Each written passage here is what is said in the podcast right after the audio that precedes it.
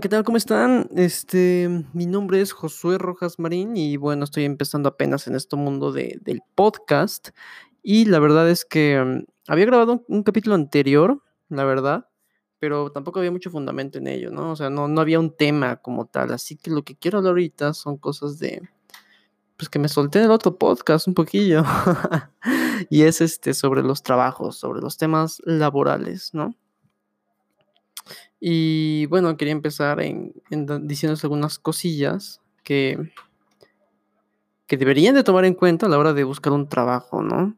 Algunas cosillas y, contarles un poco de experiencia que he tenido en varios trabajos. He tenido muchos trabajos, muchos trabajos. ¿Cuántos años tienes? Se preguntarán. Tengo 23 años y he tenido como 13, 14 eh, trabajos allá afuera, ¿no?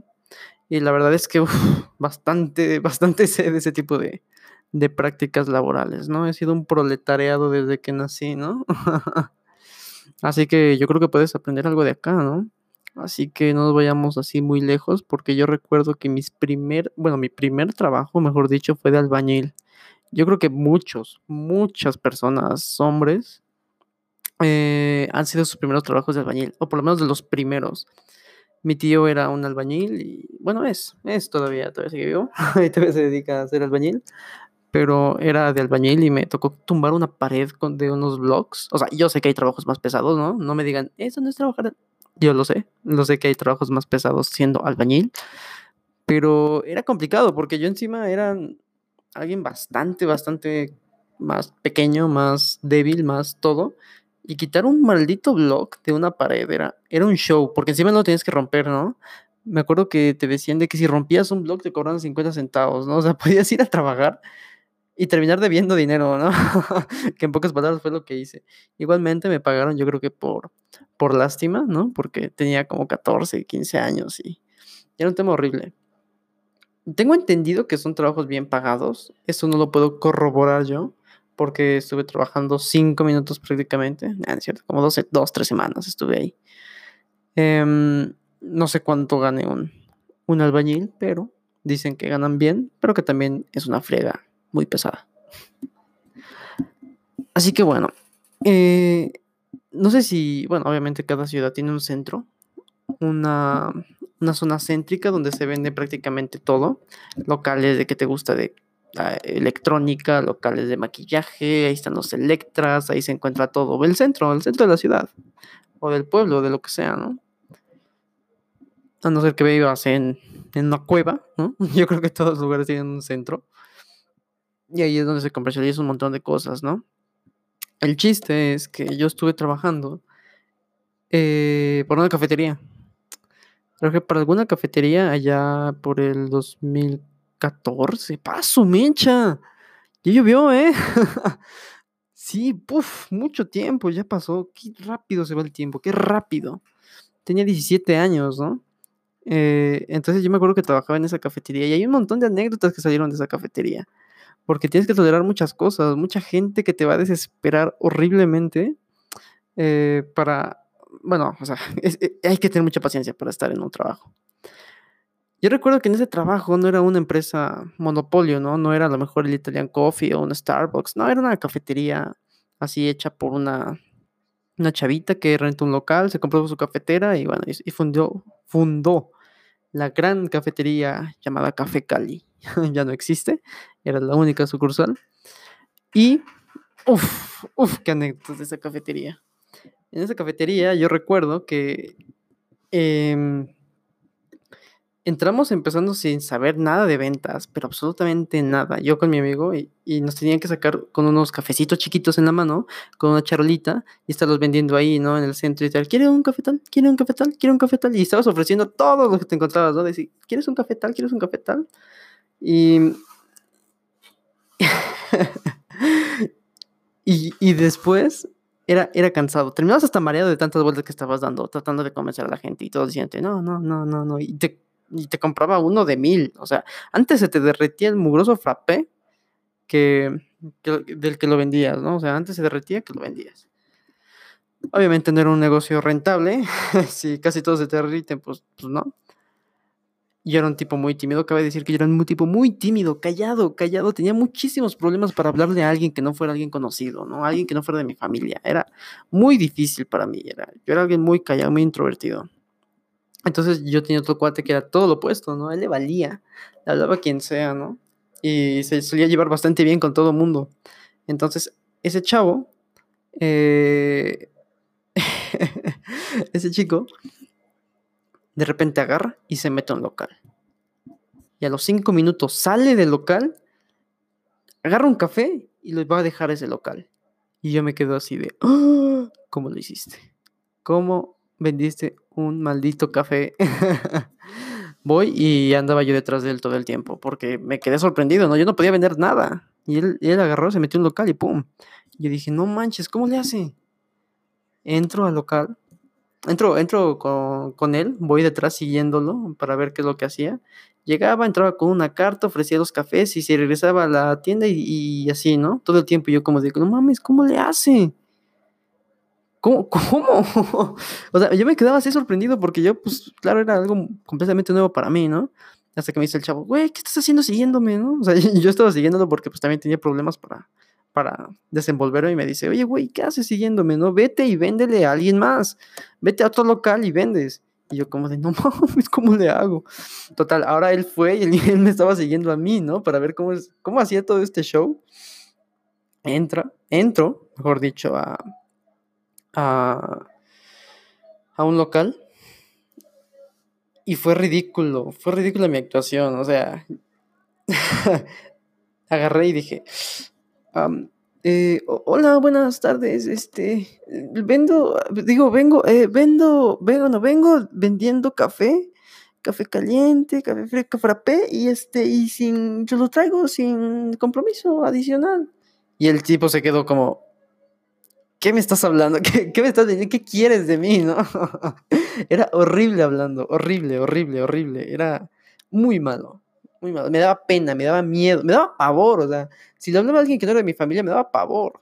Era, era espantoso. Hasta que, bueno, un día de repente nada más llego y digo. Bueno, empecé, empecé a, a, vender un poquillo más. Y cuando hago mi primera venta de mi primer café, fue como de. Me dice el tipo de, ah, sí, tráeme uno. Yo, qué emoción, ¿no? O sea, obviamente para hacer esa venta tuve que haber eh, ido a, yo qué sé, unos 10, 15 locales ofreciendo cafés para que uno me comprara, ¿no? me sentí tan feliz, tan emocionado, porque alguien con mi problema casi que de tartamudez, ¿no? Que era más timidez que tartamudez, pero bueno, era, lo, sentía casi igual. Llegaba, experimentaba, bueno, o sea, llegaba, hablaba con el, con el cliente y me regresaba y fue como la gloria, ¿no? O sea, no sé, yo creo que todos tenemos un momento en el cual hicimos algo que a lo mejor no era la gran cosa, pero para nosotros sí lo era, ¿no? Entonces, esa sensación de de repente llegar y decir, no manches, sí pude vender algo, es como, ¡Oh! órales. Wow. Posteriormente empezamos a, a vender bastante, bastante más. Mucho, mucho más. Bueno, mucho más. En realidad también la paga era horrible. Normalmente estábamos ganando lo que es cerca de un dólar al día. Y, un horario de 12 horas. O sea, era desde las 9 de la mañana hasta las 9 de la noche, ¿no? Y era un trabajo súper matado, porque después nosotros convertimos ese trabajo de meternos de local en local y, y vender todo el tiempo esos lugares. Y era cansado, era estar todo el día, acababas muy quemado, una puerta se acaba de abrir. Eh, terminabas. Listo, tuvimos un pequeño, una pequeña pausa, pero la hemos recuperado. Y bueno, estaba en que este trabajo era bastante cansado, era, era de sol a sol prácticamente, ¿no? Eh, y en realidad éramos un pequeño grupo de, de cuatro personas, cinco personas, me recuerdo. Eran dos amigos de ella y, y mi amigo y yo, éramos estábamos divididos entre amigos, ¿no? Eran gente de 23, 24 años en aquel entonces y era bastante divertido porque te llevaban a fiestas y cosas de esas y uno que era pues bastante novatillo de 17 años, que nunca había hecho, nunca había roto un plato y era un pan de Dios, pues bueno. Igual y muchos de ustedes con 17 años eran unos locos, pero yo era alguien muy calmado, o sea, muy, muy calmado. Entonces, pues nos llevaron a una primera fiesta, por primera vez este, estaban ahí todos tomando, bebiendo, fumando cosas ilícitas, ¿no? Y pues nosotros andábamos ahí en un rincón con un cigarrito y una cerveza y que andábamos, que no sabíamos ni, ni cómo fumar un maldito cigarro. Bueno, el chiste es que resulta que ella, eh, bueno, en esa fiesta yo me acuerdo que salí más o menos movido con dos cervezas, era ridículo, ¿no? Pero era bastante pequeño. Bueno, después este, éramos un pequeño grupo de, de cuatro o cinco personas, un, un equipo muy pequeño. Después quiso meter a más gente, pero este último era su cuatacho, ¿no? Era su, su amigo. Y hay veces que cuando meten a un negocio un amigo, y piénsenlo muchas veces si ustedes pueden estar en esa situación, pero cuando metes en, en un negocio un amigo que solamente lo metes porque te cae bien, ni siquiera porque sea productivo, porque sea bueno, por lo que sea, terminó utilizando las ganancias que de cuates, ¿no? O ponte unas galletas, ¿no? O dispárate esto, dispárate lo otro. Y entonces, pues, ¿qué pasaba? Que todo ese dinero de ganancias, pues, iba al catre, ¿no? O sea, en realidad no funcionaba, pues, para nada. Porque dinero que entraba al lugar, este, se lo gastaba el otro vato, ¿no? Y pues eso no servía. La verdad es que eso no funciona. Entonces, pues, quebra bueno, quebraron a un tiempo, ya ya no podían pagar la renta con ese tipo tuve bastantes pleitos, muchos pleitos, era un huevón encima, o sea, no hacía nada, se la vivía simplemente en la barra, mientras todos los demás salíamos a vender a este, fuera del lugar.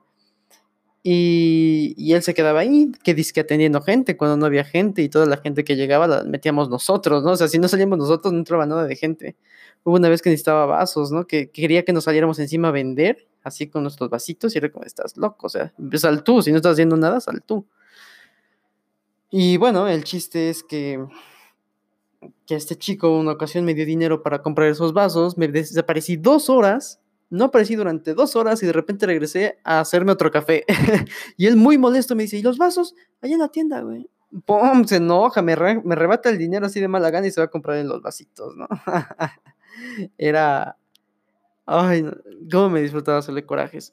Una vez que nos agarramos ahí a, pues, a, discutir en medio del centro de la ciudad y todos parando ojo, ¿no? ¿Qué haces aquí? Hasta encima lo muy fresa, ¿no? Era, ¿qué haces aquí, güey? ¿Qué no ves que tenemos que estar vendiendo y que no sé qué, y que no sé cuál? Y que el que está vendiendo soy yo, ¿no? O sea, que sí que tú cállate, ¿no? Y bueno, hubo un show ahí, toda la gente parando oreja, ¿no? Y ya, era, disfruté tanto hacerlo enojar. Pero ese era el problema, o por, por, por gente como él, pues esa, los ingresos de esa cafetería, pues se fueron al catre. Posteriormente, la cafetera ni siquiera. Eh, las cafeterías esas son bastante caras. Creo que la que tenía costado como 10 mil, 20 mil pesos, ¿no? Que son como unos. Mmm, no sé, como unos mil dólares. No, no, no. Sí, sí, sí, prácticamente sí. No, sí, sí, sí. Unos, unos mil dólares prácticamente costaba una de esas. Y pues eran bastante costosas, ¿no? Y como las compró otro, ella se enojó con la pareja y bueno, está de más decir que le quitó la cafetera y quebró esa cafetería, ¿no? Fue un negocio donde aprendimos bastantes cosas a, vender en primer lugar, donde me empecé a quitar el miedo.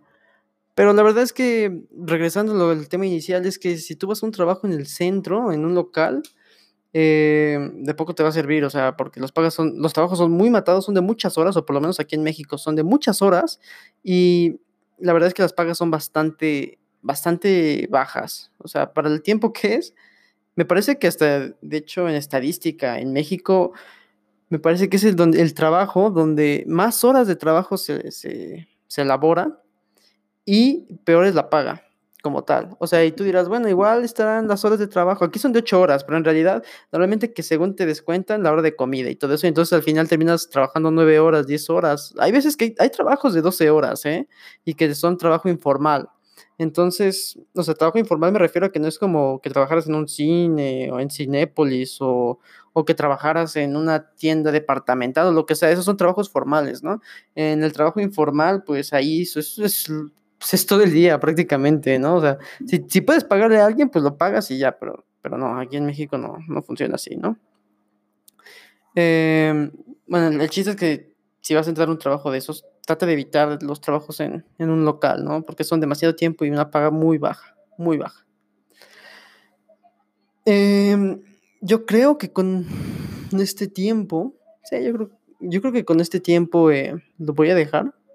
Más que nada porque esto es como una presentación, introducción y de de que si quieren hablar de lo que sea, este tema puede de trabajos, un poquillo.